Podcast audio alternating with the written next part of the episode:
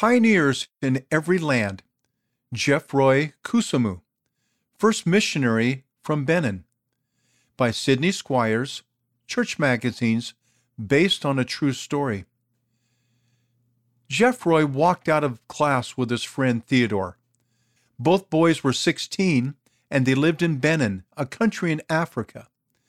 They were going to a new school to learn about farming. It was their first time living away from their families. They had to study and work for long hours every day. Geoffroy pulled his backpack up on his shoulder. I think I might drop out. These classes are so hard. No, Theodore said, don't drop out. You need to rely on God. If you do, you will succeed. Theodore's words stayed with Geoffroy for the rest of the day. Geoffroy had been raised as a Christian, but he had never tried to rely on God. He knelt on the floor, but didn't start to pray yet. He was nervous. But if he didn't get help from somewhere, he would never be able to pass his classes. Slowly, Geoffroy bowed his head. Father in heaven, he said, please show me how to rely on you. Will you please help me pass my classes? I promise to serve you the best I can for the rest of my life. From that time on, Geoffroy felt braver and more determined. Classes were still difficult, but he knew that God was willing to help him if he did his part.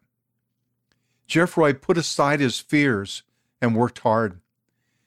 He did well in school. Eighteen months later, he was finally ready to graduate. He had done it. After his school, Geoffroy kept working hard. Soon he had a farm of his own. Then one day he saw a friend who was a member of the Church of Jesus Christ of Latter day Saints. His friend gave him a Book of Mormon. Geoffroy read the Book of Mormon and prayed. He felt warm and peaceful inside and knew for sure that the church is true. He already knew what to do next. He worked, prayed, and relied on God.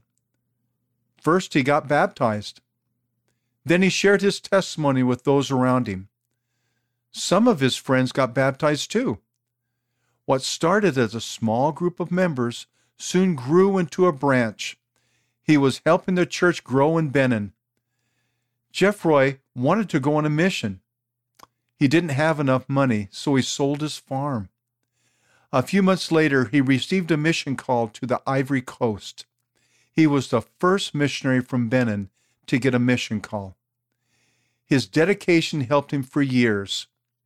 Because of his faith and that of other members, many more people were baptized.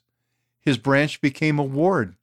That ward is now part of the first stake in Benin. Geoffroy Koussemou continues to work hard and rely on God. He knows that great things can happen with God's help. Benin has 4,018 members of the church.